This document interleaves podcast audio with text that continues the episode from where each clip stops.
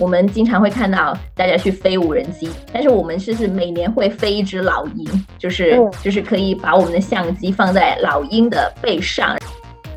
有一些明星，就是真的，他只是一个 celebrity，他其实可能没有去真正的去使用那个产品，然后他只是就是可能拍个产品图、公关图，那这样子的话，可能会影响一部分人，但是就是很深度的这跟这个品牌去绑定跟合作。然后在我们的 own media 上面，我们非常非常注重用户的内容，就是 UCG 嘛。我们就总部的市场 VP，他每天早上起床第一件事就是看看我们的用户的视频，然后看完以后就发到群里面，哎，这个好，这个好。在多元文化交流中碰撞有趣行业观点。Hello，大家好，我是 Jim，我是 Amy，欢迎来到出海早知道。出海早知道是由一站式红人营销平台 Relay Club 出品的播客。我们希望通过对话来自品牌 KOL 营销的朋友们，以优质的内容为听众提供不一样的营销视角，洞察海外市场商业机遇。我们今天邀请到的嘉宾是 Insta 三六零的北美地区营销总监 Caroline，欢迎 Caroline，先跟我们的听众朋友们打个招呼吧。Hello，大家好，我是 Caroline。Hi Caroline，哎，我不知道我应该跟你说早上好还是晚上好，因为目前我们在中国，其实你可以看到我在喝一个冰美式，然后我们这边是早上那个八点半，那等于是在你那儿美国加州是晚上五点多，对对对，我现在是五点半左右的时间，然后太阳还没有下山，然后对，其实天气非常好。对对对，确实就是我们今天很荣幸，因为其实我老家是在美国加利福尼亚，然后每次这样就是我作为一个长期生活在就是中国的一个加州人，跟一个就是目前生活在美国加州的一个来自中国的朋友，我也觉得非常亲切，对吧？啊，然后。对对对，今天其实我们有非常多的要跟你聊的一些话题。最重要的一个问题是，Caroline，你怎么样？你现在怎么样？我现在啊挺好的，我现在就在啊 Insta 三六零的美国子公司工作嘛。然后最近就是挺多的展会跟活动都恢复正常了。然后我们需要策划很多，还有执行很多线下的活动，然后抓住一切机会跟一些合作方、代理商、消费者去面对面交流嘛。因为就是 pandemic 结束以后，我们就就是恢复了正常，所以还是挺忙的。我们听众们就是听完我们刚才的这个介绍，可能比较好奇，就是就目前你是在这个美国，那可能也比较好奇，就是你在美国待了多长时间，以及就是你怎么样，就是从。一开始就是我，据我所知是从中国跑到美国，那这个是什么样的一个路程？我其实是从去年的六月份才来到美国加州这边工作的，我。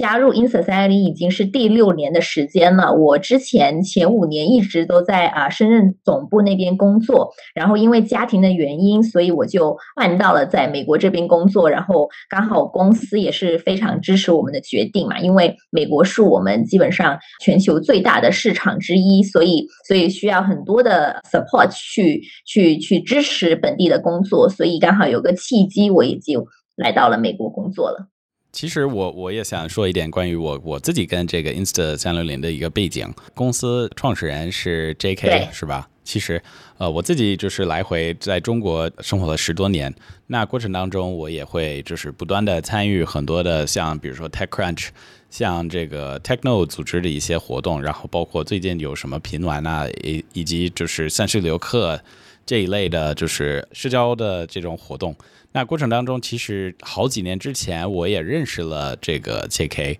包括就是在我感觉应该是像是一五年或者一六年就开始认识这个他，而且就是我还记得好像是公司刚成立的时候，好像只有十几个员工。我跟他讨论他们就是当时的一个技术的解决方案，然后他还邀请我去公司，然后公司规模还挺小，然后他当时给我演示就是那个当时的这个三百六十度的拍摄的一些科技，感感觉还挺炫。然后从那个时候到现在，就等于是过了七八年，就是过程当中，就是公司发展的还非常快，而且就是你们在很多方面是有了各种突破。然后包括就是现在，呃，据我所知，你们在前海那边有一个特别高级的一个办公室，就是包括上一次我跟 Amy 我们也去了，然后我自己就惊呆了，因为我还记得就是一开始也不是说你们最早的那个办公室不好，不过就是条件层面就不没法跟这个前海的这个办公室比。嗯，所以能够就是亲自体验，就是从公司从这么早的一个时间到现在发展，以及每一步就看到公司就是各种成功，我觉得哇，还还很厉害，而且是一个很有很有趣的一件事情。对，就是我自己也非常就是荣幸可以跟公司一起成长起来。我我猜你去的那个办公室应该是我们在保安中心那边的，就是龙光大厦的那个。然后我们也是从很小的，就是规模开始，然后逐渐就做到一整层，然后然后到几层，然后发现就是容纳不了 这么多员工。然后现在我们就分到了，就是在保安一个办公室，然后还有在前海那两个，一共两个办公室。现在公司规模有。一千多人了，对，就是对你应该去到前海那边也看到，就是员工还挺多的。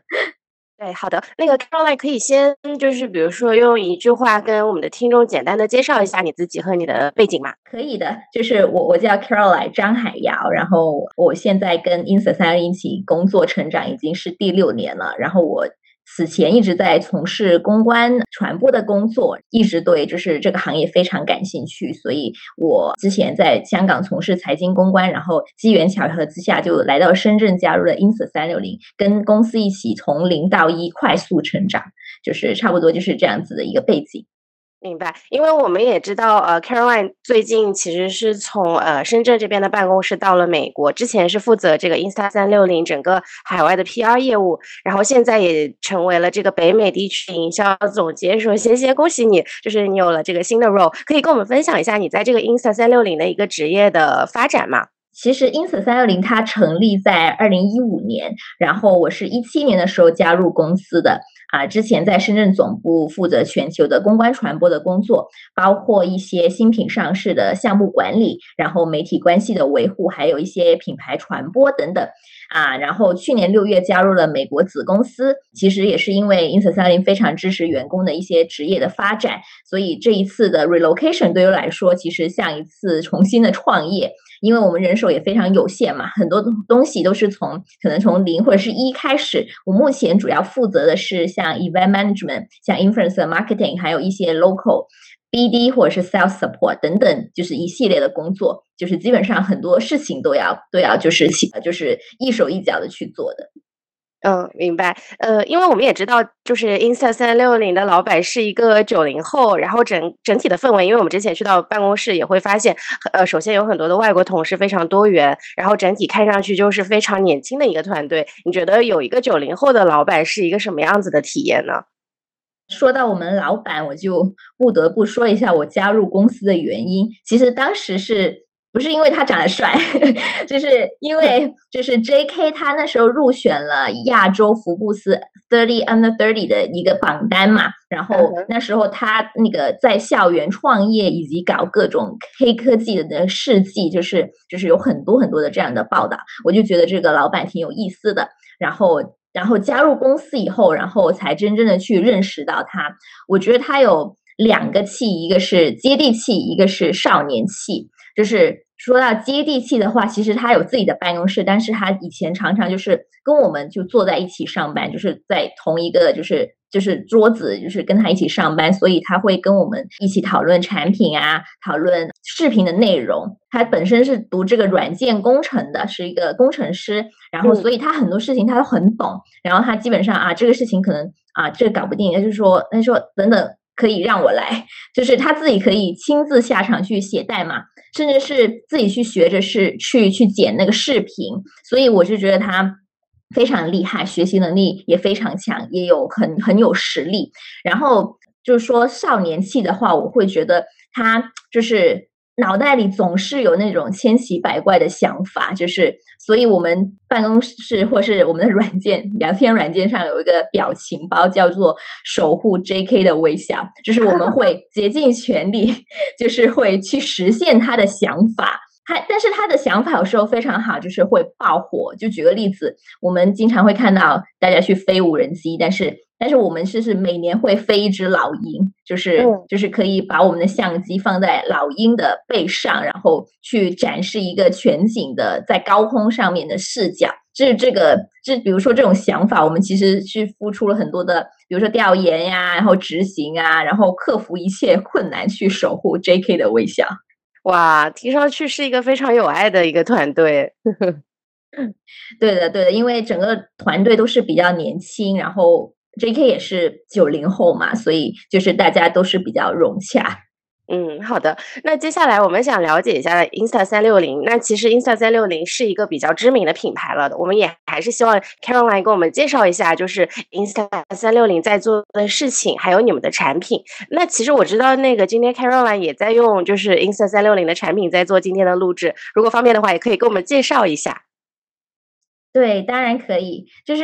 Insta 三六零做的事情呢，其实可以用它的使命来概括，就是帮助人们更好的记录跟分享生活嘛。然后它就是包括就是。帮帮助人们怎么样去 capture，就是拍拍视频、拍照片，然后然后怎么去剪辑，然后到怎么去分享等等一系列的周末流程，我们都希望可以帮助人们更好的去完成。然后我们比较畅销或者是我们最有名的产品，当然是我们三百六十度的全景相机。然后我我现在手上这种这个是 X3，就是有两个镜头的，基本上你有看到两个镜头或以上的那种全景相机，就是基本上可以。就拍摄三百六十度的视频啊、照片等等，然后你就可以无死角、全方位的去去拍摄视频跟照片。然后我现在用的是一个，就是我们去年的新产品 Link，然后它有那个四 K，然后也有一个 AI 的，就是技术加载，所以它可以做很好的人脸识别，所以它我不管怎么动，它都可以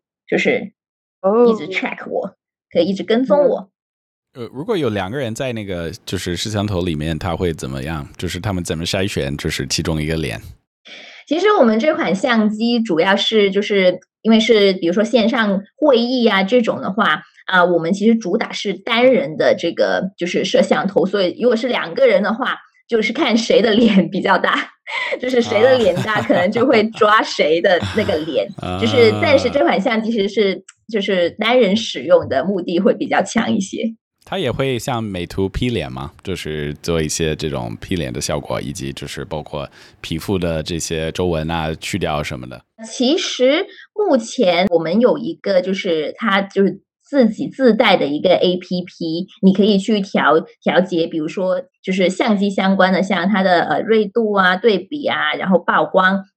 等等有这种。然后在美颜方面，我们好像我现在还没有去加载，但是其实。因为因为它是适配各种软件的，就是比如说我们现在用腾讯软件，如果腾讯软件上面有美颜的话，它是可以就是在此上面去加载的。我我觉得有意思的点是，就是这个可能是说的有点偏，但作为一个外国人，我发现很多的我的一些外国朋友不是特别喜欢这种美图的技术，就不想要把真实的这个长相，就是通过这个软件来就是改造非常多。不过我也发现，就是如果用美图呀，以及就是包括好像腾讯会议本身，它有一个就是修脸以及 P 脸的一个试试的功能。然后我有时候看到自己的脸，觉得哎，我长得这样吗？我长得那么年轻吗？结果就觉得哎，这这才不是。你是长得挺年轻的。我不是这个意思啊，不是，只是觉得可能是一个文化的差异，就是在亚洲这种 P 脸的技术。第一方面是比较先进，第二方面是用户本身可能是是追求这种效果，嗯，对，是他有这个选择让用户去用，他也不是就是强迫，就是你一定要必须加载，所以就当做一个有一个 option 的在这里让你去选择。感谢呃 Caroline 刚刚介绍几个产品，也可以跟我们讲一下说 Insta 三六零的卖点是什么，以及说你们跟其他的竞品相比，你们是怎么跟他们做一些区分的吗？可能需要从就产品本身去出发，就是因为因为一个产品可能有很多很多的卖点，然后我们比较有名的卖点，比如说像我刚刚展示的这个 X3 x 三这个这个相机的话，它有几个就是非常就是流行或是非常受欢迎的卖点，比如说它的这个隐形自拍杆。我们总会看到，比如说，如果在你在滑雪场或者是在摩托车上面，如果你看到这个这样子杆子，大家都是这样子举着的，你你可能会觉得哎很奇怪，其实它是一个隐形的自拍杆，因为我们通过算法。把这个杆子给隐形了，所以你当当你把它伸长的时候，你就会像一个悬浮的相机，或者是在像一个像一个无人机一样一直追踪你。所以，所以这个隐形自拍杆是很方便的。然后一直可以有一个，就是我们像我们说这个是你自己的 camera crew，你其实你不需要有一队就是摄影团队去跟着跟着你，你就有这个相机跟自拍杆，你就有你自己的就是 camera crew 了。然后还有就是像这个相机的防抖技术，我们有一个 flow state stabilization，是我们专有专利的一个防抖技术，所以它是一个很稳的一个一个一个运动相机。然后当然他自己。比如说有一些我们首创的叫做 bullet time 子弹时间的，我们可以就用这个相机去甩这个这这个这个相机，然后就会有那种像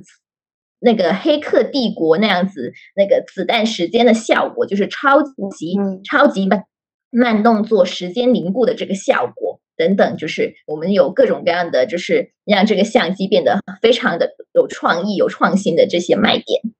对我，我记得我看了一个有一个博主叫 Karen，好像是 Karen 张是吧？他拍了各种这种视频，然后大多数用了你们 Insta 三六零的一些设备，感觉很炫。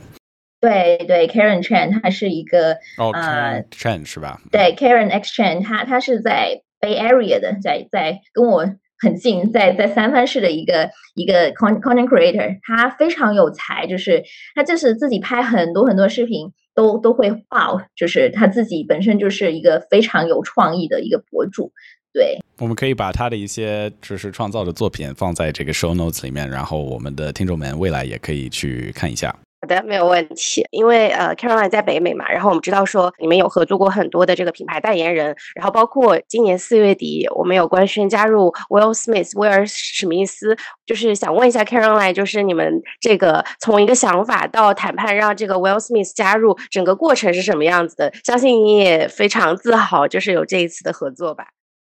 对对对，我们非常荣幸可以跟影帝 影帝 Will Smith 去合作。其实就是跟其他品牌去选择代言人一样，我们也需要就是一些头脑风暴去做这选这个人选啊，然后接下来跟代言人的团队去谈判协商。但是 Will Smith 很特别，是因为他很早以前就是我们的用户，就是他拍过我们时间凝固的这个子弹时间的视频，然后他也用过我们的相机，在二零年的。时候登过那个迪拜最高的那个哈利法塔，他在那个顶端进行拍摄，也是用到我们的相机，所以他本身是知道我们的品牌以及产品的，他也本身也喜欢我们的产品，所以我们就是跟他们去接洽去合作的时候，也算是一拍即合，一个双双向选择，然后双向奔赴的一个过程，所以就是我们也觉得就是非常顺利。你本人有参与到这个跟 Will Smith 的这个合作的这个谈判的过程中吗？你觉得就是跟他一起合作是什么样的感觉呢？啊，我没有直接就是跟他们团队去就是。谈，但是就是在前期的选人选，然后去做这个 suggestion 的时候，就是我们会有一起去讨论，包括他后期的一些就是视频的一些宣发以及传播，我都都有参与到里面去。我觉得就是他的团队以及他的网感非常好，就是他自己本身就是拍摄过很多出圈的视频，就是很拥抱这种创意的视频，用很多特效呀、CG 啊等等去去让他的社交媒体。可以出圈，可以 go rival，所以，所以我们对他的信任度也很大。就是本身他也用过我们的产品，所以，所以他第一条视频他就他那个文案就是写啊，ins 三零让我就是做点什么，然后我就他就拍了一个就是呃摩托车的这样的视频，然后现在目前差不多有六百万的播放量，就是单条视频，我觉得表现还不错。然后我们也觉得他以后他会就是就是有规律的去。发布更多像 Insta 三零相机拍的一些视频，应该也会非常有趣。我自己超级喜欢 Will Smith，其实我最近在反复看他几支就是之前拍的电影，其中一个是那个 I Robot，其实跟现在的这个时刻很有关的一个电影，是关于未来的就是这个所谓的就是人工智能的一些机器人，以及就是他们跟人互相之间的发生的一些问题，我建议大家去看。然后之前还有一个关于僵尸的电影叫《I Am Legend》，我也超级喜欢。嗯，这几个我我都建议大家也可以去看一眼。我我也有一个就是 follow up 的 question，关于比如说跟 Will Smith 的合作，作为一个品牌方跟某一个明星选择合作，当然是带来非常多的一些优势。但可能也有一个问题是要随着这个人本身的除了品牌合作之外的一些行为的浮动，可能会涉及到一些风险。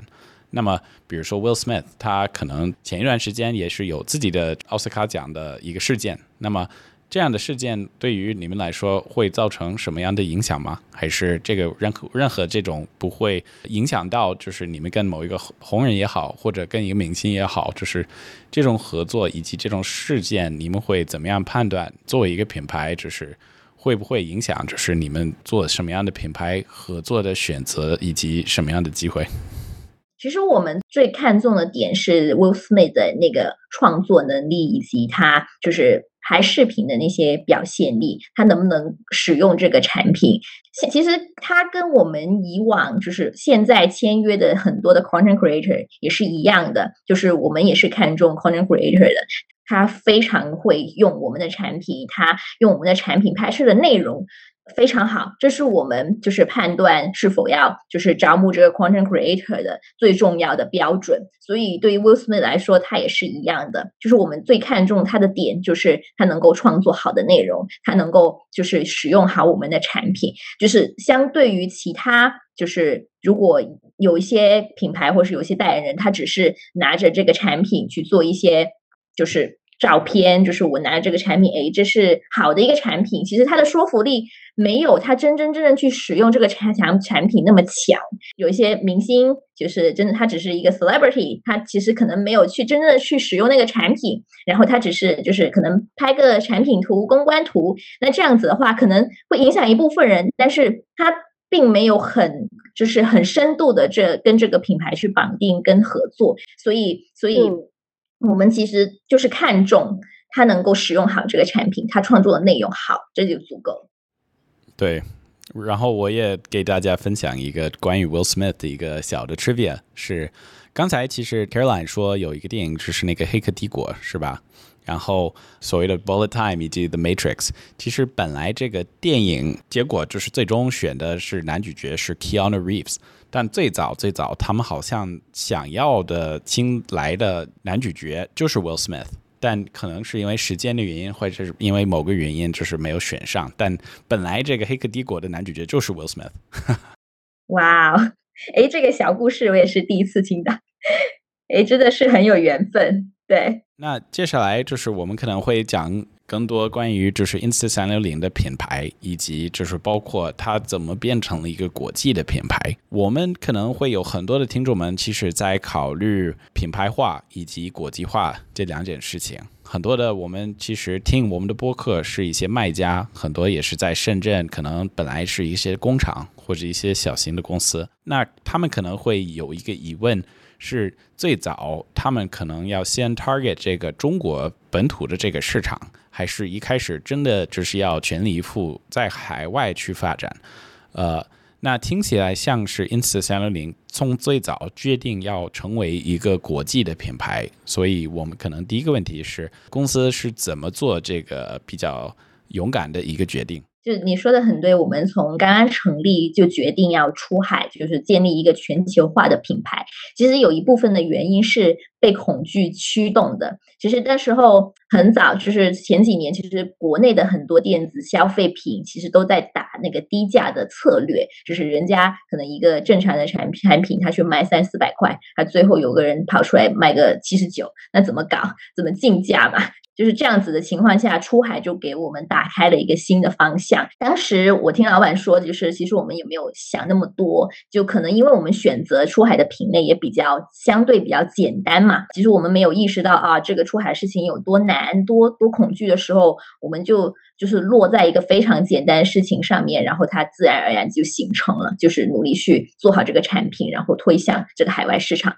那它的负反馈还没有来的时候，正反馈就。已经给到了，所以我们信心就慢慢的建立起来了。所以其实我们品类比较简单嘛，然后我们在做一种工具，它背后所代表的是那种记录跟摄影文化，它是普适性的，就是大家都比较容易懂的，没有太高的壁垒。然后在另外一方面呢，就是就是当时候海外市场在 VR 全景以及运动相机这两个方面都是比较成熟，就消费者对。对这个产品的接受能力比较高，所以需求在哪里，我们的市场就在哪里，就主要是这两方面的原因。然后随着就是这个果机的发展，就是包括我自己，我在美国的时候也会去苹果店，就是我也会不断的就是在美国，也包括在中国的时候，就是购买新的一些呃苹果产品。然后与此同时，发现就是在那儿渠道层面，Insta 三六零也好像也是苹果认证的一个合作伙伴。然后有的一些产品也是在苹果店线下门店也会去销售。所以其实很多的听众们也是比较好奇，就是怎么样搞定这么一个跟苹果公司的这种认证的合作，以及就是这个可能背后有什么样的故事。嗯，就是我们跟苹果的合作是一七年下半年开始谈的，然后到一八年二月份是正式上架了我们第一个在苹果销售的产品是 Insta 三六 One，然后这在苹果上架这个事情，不论是对我们品牌还是对我们销售来说，它的它的帮助都非常大，等于说全球有一个这么有。影响力的品牌，然后一个零售商，他愿意在他的旗舰店里面去上架我们的产品，就是等于说为我们品牌背书，而且它的出货量也很大，所以对我们来说是一个非常重要的里程碑。然后对于苹果来说，其实他随便一个就是采购人员，他在外面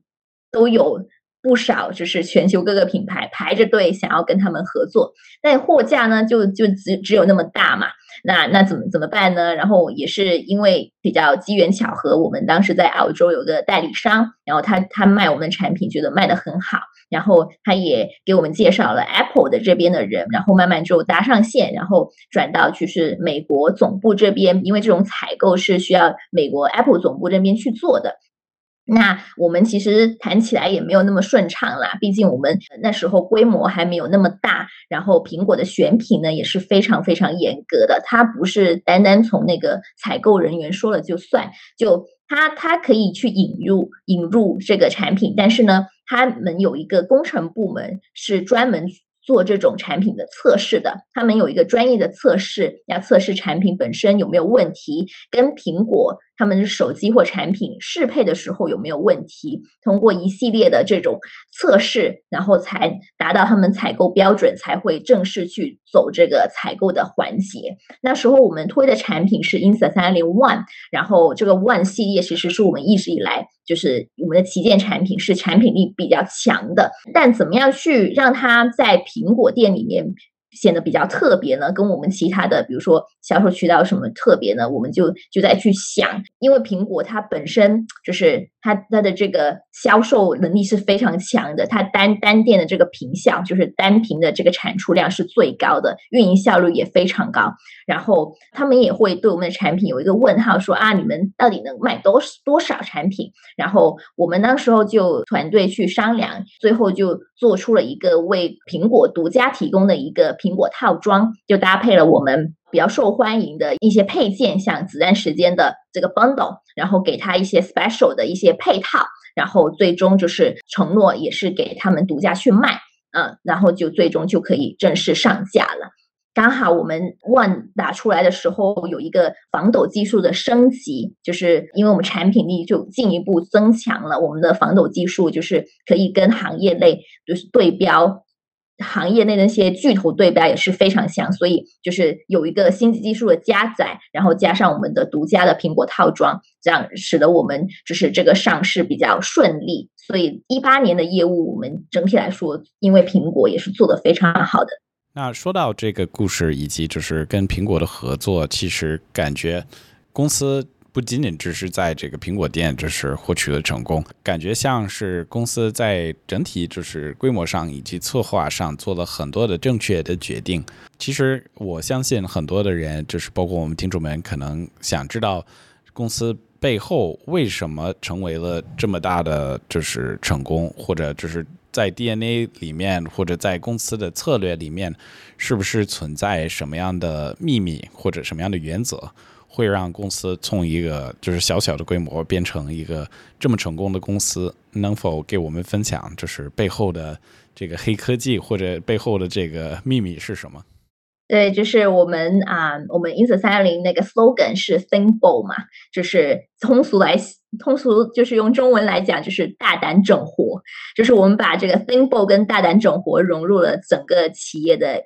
DNA 里面，就是可以鼓励就是脑洞大开的一些创新的影像产品，以及我们非常崇尚那个创新的品牌营销。从那个产品来说，因为我们其实不是遵循就是。市场上已有的产品，我们去就是 launch 一些非常创新的产品，比如说我们有那个拇指防抖相机，就是有就是只有那么小的这么小的一个一个相机，它是一个运动相机，具有运动相机所有的功能，然后它是全世界最小的运动相机，然后我们也有这种可以就是。可模组化的一些运动相机，比如说这样的这个 One R 跟 One R X，然后它是可以就是换镜头的，就是从一个一个广角相机可以换成一个呃全景相机，这种这个都是全球首创的一些一些产品啦，就是我们自己去生产设计，然后去进行销售的，这些都是市场上非常创新的，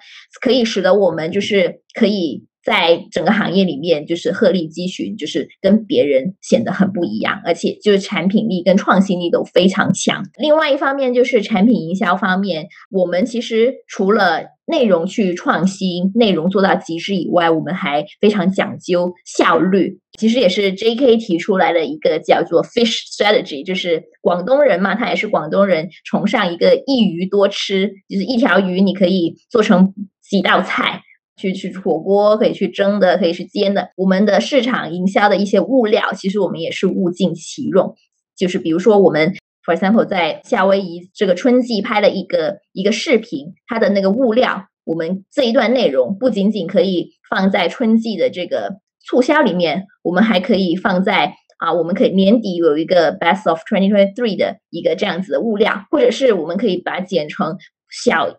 小段的短视频放在我们社交平台上面，然后我们就从一段视频同一个物料物尽其用，用最小的投入去换最大的回报，所以就是我们一个一直以来都有的一个就是比较讲究效率的一个市场营销的一个就是秘诀。其实也有一个有关的问题，我也想问。因为你们好像做了一个比较明确的决定，就是把百分百的注意力都放在三百六十度的拍摄这个领域。其实这个做法跟很多的其他的公司不一样的。你觉得，就是比如说我们现在可能会有听众们想，在某一个领域是不是要做一个解决一个很专业、很具体的问题的产品，或者做一个产品可以覆盖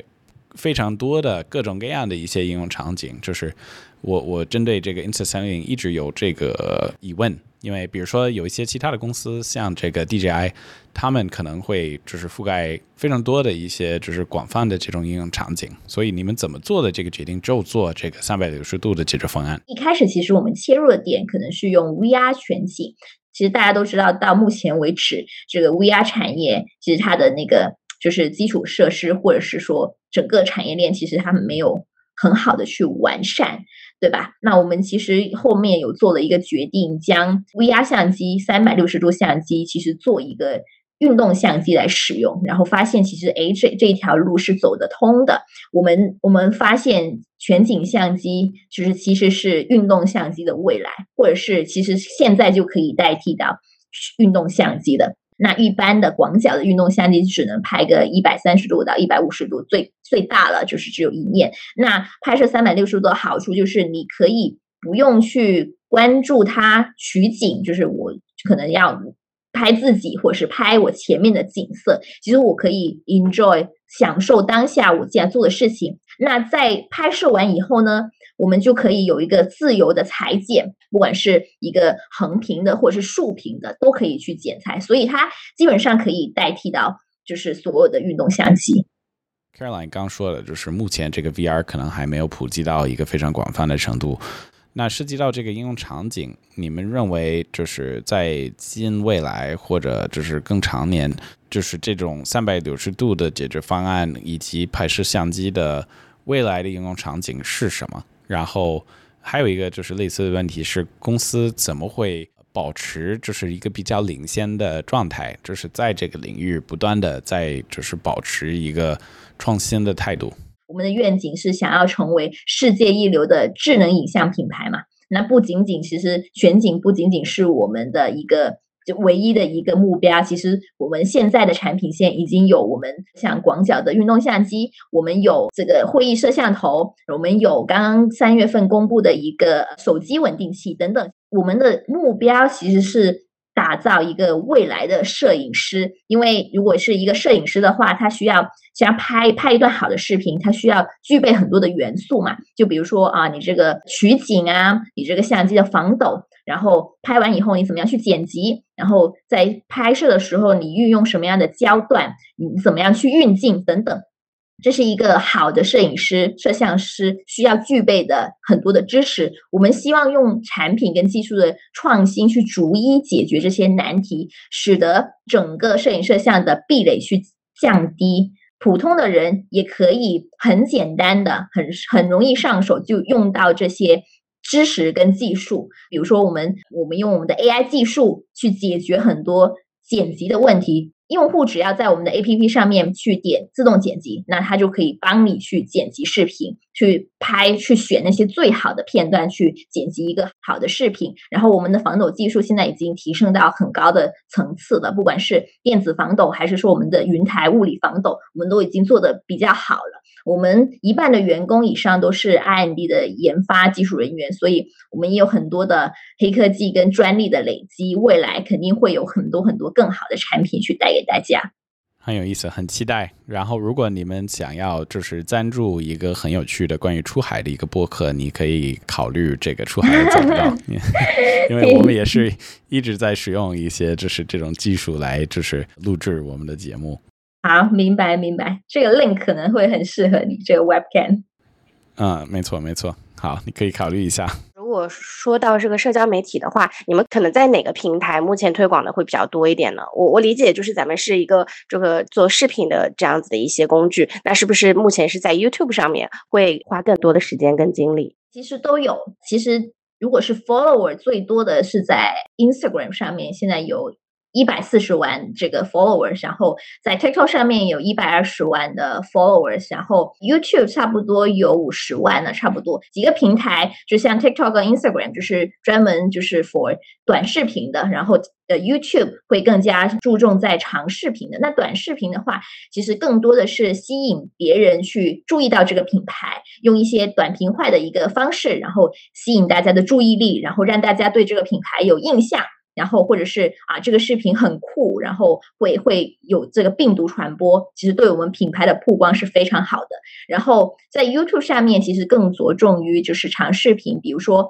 哎教用户怎么去拍视频，给一些更多的 tutorial 教程，然后告诉用户哎怎么拍是做最好的这种。进一步的让用户更加理解这个产品，然后其实这步是 consideration 的一个 stage，然后其实很容易再去 push 一下，它可能就会变成我们的用户，就是已经达成这个销售转化了。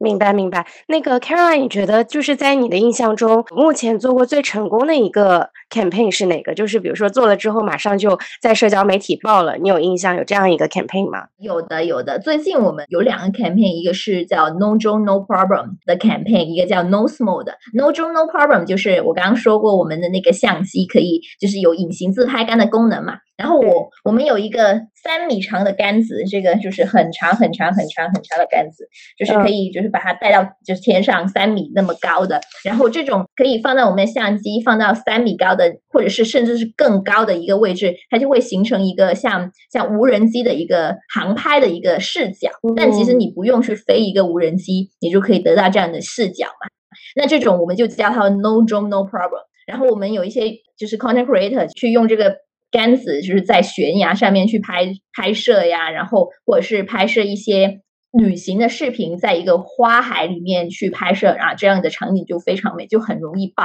就这种，这个是我们最成功的一个 social media 的 campaign 之一。然后另外有一个叫 nose mode，就是把相机咬在嘴上面，就有一个类似于叫做我们叫 Attack on Titan。进击的巨人，对，进击的巨人那个画面，就是像那个骑行种那样子，咬着相机去爬那种，那个就比较滑稽一些，那个也也有很多病毒式的传播。其实前面就是 Amy 也问到了一些关于不同平台 YouTube、Instagram、TikTok 的一些问题，然后再说到我们听众们，其实很多的可能也是早期的公司，他们可能在一个资源有限的情况之下要做一些选择，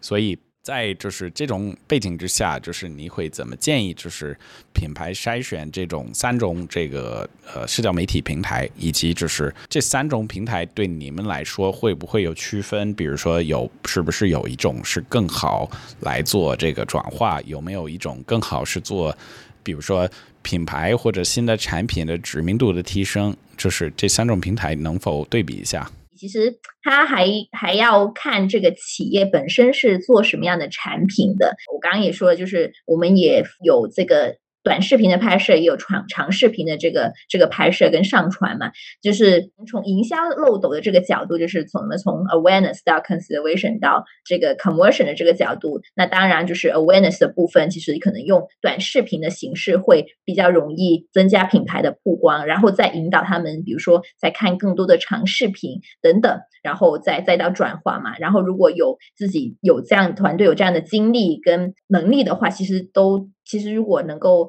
在各个平台就去继续做投入的话，我觉得是最好的。如果说实在是资源有限的情况下，我是觉得像 Facebook 旗下的 Instagram 啊，或者是 Facebook 也是非常好的。像像 Instagram，其实很多很多品牌，我看他们的这个转化率也不错。然后 Facebook 虽然它感官就是说哦，年纪比较大一些的一些用户可能会用 Facebook，但是它有一个非常好的用户的。一个 community 的功能就是大家可以聚集用户在那里，然后如果你可以跟用户一起就组一个 community，你可以让用户去反馈，然后你可以跟用户去交流的话，是一个很好的方式。在我们的飞速运营上面，其实 community 是一个很很成功的一个地方，所以我我们也对我们的比如说我们的销售我们的 support 团队、销售后的团队以及我们有一些啊 community ambassador 也在长期在这里，就是跟大家去交流是。一个很好的就是用户的运营群，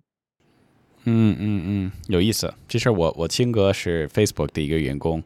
可惜他不会讲中文，所以没法邀请他来我们 Podcast 做一个嘉宾，问他一些关于这个 Facebook 的 一些问题。你可以下次专门找一期，然后专门转说一下这个 Facebook 的运营。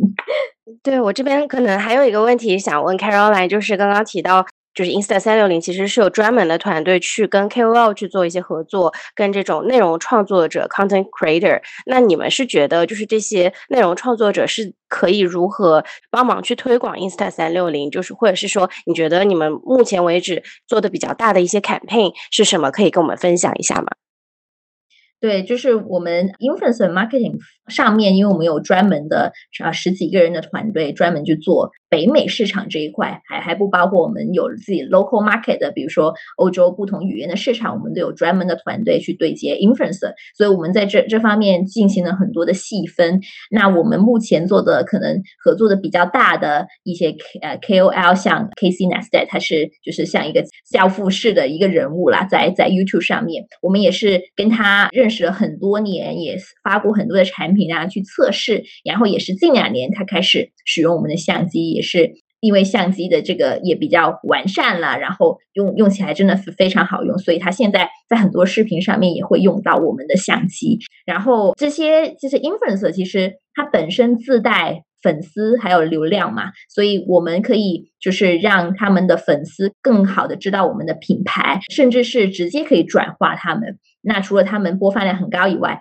然后我们还有一个叫 affiliate program 的一个项目，然后这些红人其实可以注册我们的 affiliate program，然后他用他们的 affiliate link 放在这个视频下面，他的粉丝就可以直接去购买这个产品，这个转化量还是挺高的。由这些红人去带来，不管是我们在商城上面的流量，我们自有的这个商城上面的流量，还是说其他平台的流量，他们给我们都是有非常巨大的帮助。嗯，你们目前有统计过，可能比如说平均每个月会有多少的红人会发布跟这个 Insta 三六零产品相关的一些，不管是测评啊，还是其他的一些这种相关的视频呢？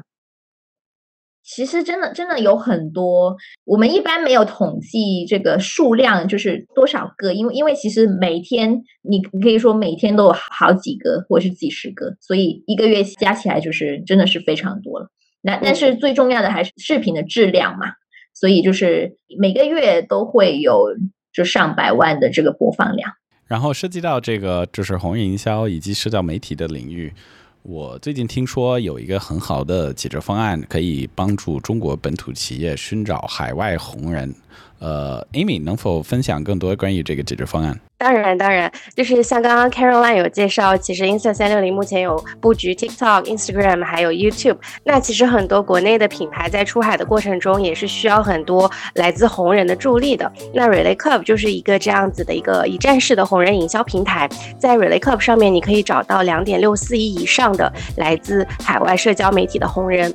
除此之外，我们最近还推出了一个新的一个技术，是基于这个 Open AI 的技术去做的一个红人邮件的一个自动生成。那其实像很多国内的小伙伴去跟海外的红人去 pitch 的时候，有的时候会发现说红人的回复率很低。那其实当我们开始去使用 AI 生成的邮件的时候，会发现这个语言非常的本土化，然后也可以获得更多的 keyword 的关注和回复。所以如果大家感兴趣的话，可以联系我们的小助手 Clubby，我们也会提供到一些免费的试用给。到大家对，现在其实我们不断的在学习这个 AI 人工智能，然后包包括其实之前我们也已经录过两期这个出海早知道关于这个人工智能这个话题，其中一个是跟一个平玩这个媒体记者叫王博元，我的一个老哥们儿，然后最近还有一个跟一个 B to B 的投资人叫 Isaac，其实我们也就是自己在学习 AI。然后就是我们自己可能更更多是从一个网络的，就是 SaaS 平台的角度来学习。那我们可能比较好奇，就是 Insta 三六零作为一个品牌，是不是目前一直在探索使用这种 AI 技术？一方面是在就是产品的迭代里面，但还有一方面就是在自己的市场营销的工作中。所以就是其实还挺想问 Caroline，就是。这个 AI 技术对你们市场营销的工作来说，是不是带来了一些新的可能性？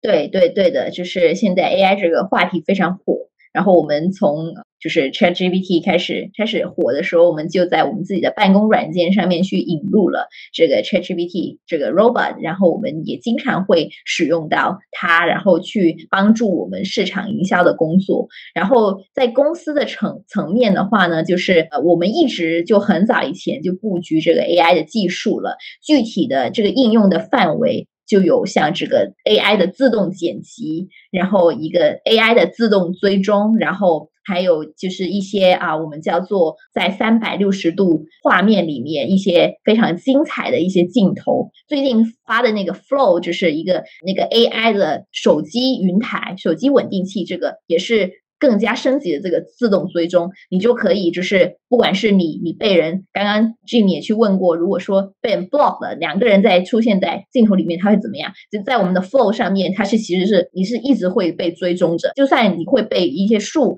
或者是被另外一个人挡住，它都会一直可以追踪你，甚至是你被挡住了一段时间几几秒，然后你再重新出现，它也可以自动追踪你。或者是你换了一个形态，比如说啊，我有有一个水杯在手上，然后你再翻转它，前面、后面、正面，它都可以一直在追踪你。或者是你放大的时候，你做慢动作的时候，一直可以追踪你。这个我们就是也是全靠这个 AI 的这个识别去做这个自动追踪的这功能。然后我们还发布了一个叫 Hook Mode，就是篮球的模式，就是它可以知道这个球是否是进了，然后它会把这些进篮的一些精彩的片段全部刻下来，然后帮你数你进了多少个球，然后帮你做成一段精彩的视频等等。在我们 AI 的技术上面，我们都有非常多的累积。其实我觉得有趣的点是，刚才形容就是这个 AI 的技术怎么会让拍摄变成一个更容易、更顺手的一个流程。包括我自己，其实我小时候很喜欢拍电影，就是最早是用这种 High Eight 的这个摄像机，然后后来就是 VHS，然后各种的就是很老套的这些 拍摄的技术。那之前就是如果你要拍电影。你需要理解很多关于非常多，就是非常详细的，就是关于拍摄技术的一些知识，你需要知道，你才可以拍。包括关于什么 f-stop 也好，包括关于各种镜头的技术，包括各种拍摄的，就是背后的，就是按帧的拍摄的方式，然后各种各样的，就是很专业的技术，你才可以进行拍摄，然后拍出来一些比较好看的片段。觉得有趣的点就是这些 AI 技术到来，其实。很多的，就是说老百姓也好，或者普通人也好，就是拍摄变成了一个很容易的事情，而且就是你需要就是自己知道的一些技术会越来越少。那与此同时，我觉得，比如说在其他的领域，像像这个写代码，很有趣的点也是有同样一的一个趋势，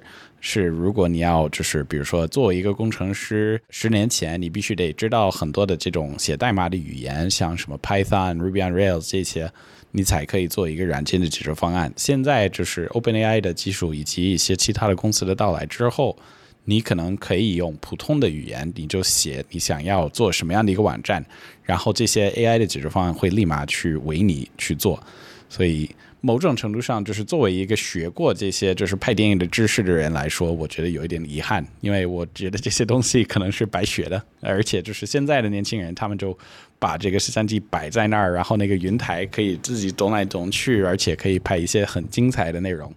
但是我觉得，在某种程度上是一个好事，就是让这些高端的拍摄的工具，就是到普通人的手里，以及就是让他做出更好的一些。影片就是做出更高水准的一些内容，当然是一个好的事情。那随着这个问题以及只是这个想法，我们也比较好奇，就是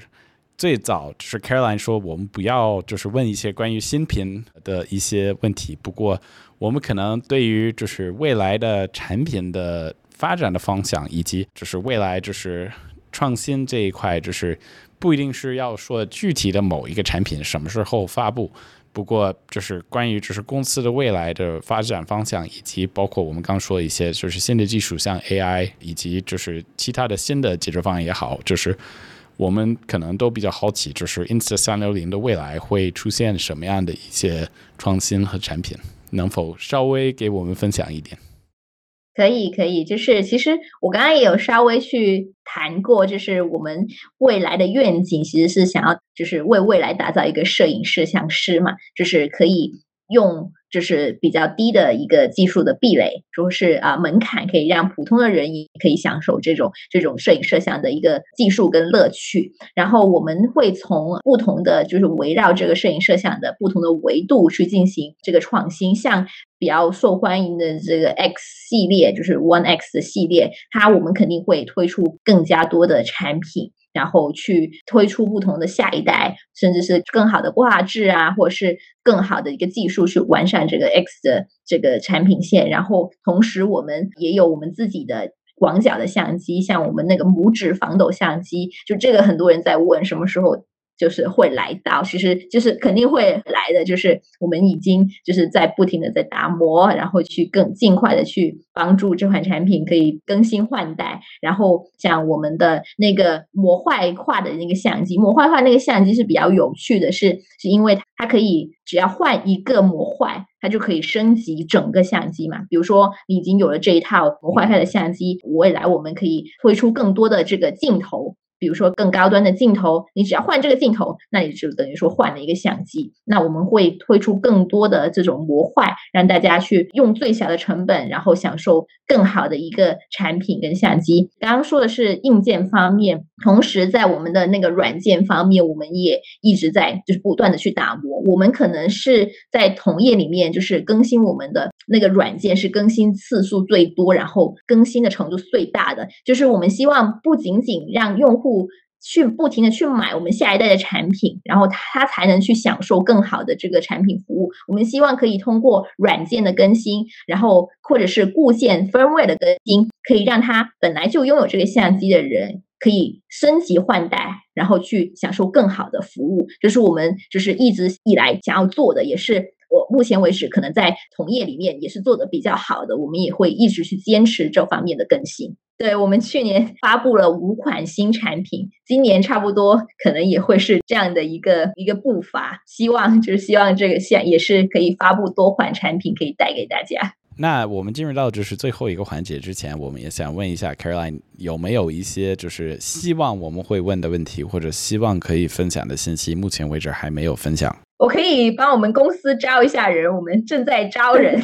就是对我们我们公司的文化还是很不错的，我们有一些 Thinkful 的一些内部文化。比如说，我们有那个什么百万减重大赛，就是你去报名了，说我在这段时间我可以减重多少斤，我们公司就发多少钱给你，这种减肥的大赛。然后什么呃，也有鼓励什么员工穿雨天穿拖鞋上班的。然后年会也会发保时捷，也而且上了微博热搜等等，这种就大胆整活的企业文化，其实欢迎大家去来公司应聘。好的，如果就是如果我们有听众朋友们对这个 Insta 三六零感兴趣。然后想要去这个应聘，或者是去跟 Caroline 交流，Caroline，你觉得有什么样的方式可以让大家联系到你呢？大家可以就是发邮件给我，我的邮件方式就是是 Caroline at insociety dot com 就比较简单。对的，然后其他的比如说产品啊，或者是招聘信息，都可以上我们的官网，就是 ww 到 in society dot com 就是去找到。欢迎大家也在我们的评论区积极留言，然后如果有什么想法的话，也可以跟我们交流。对，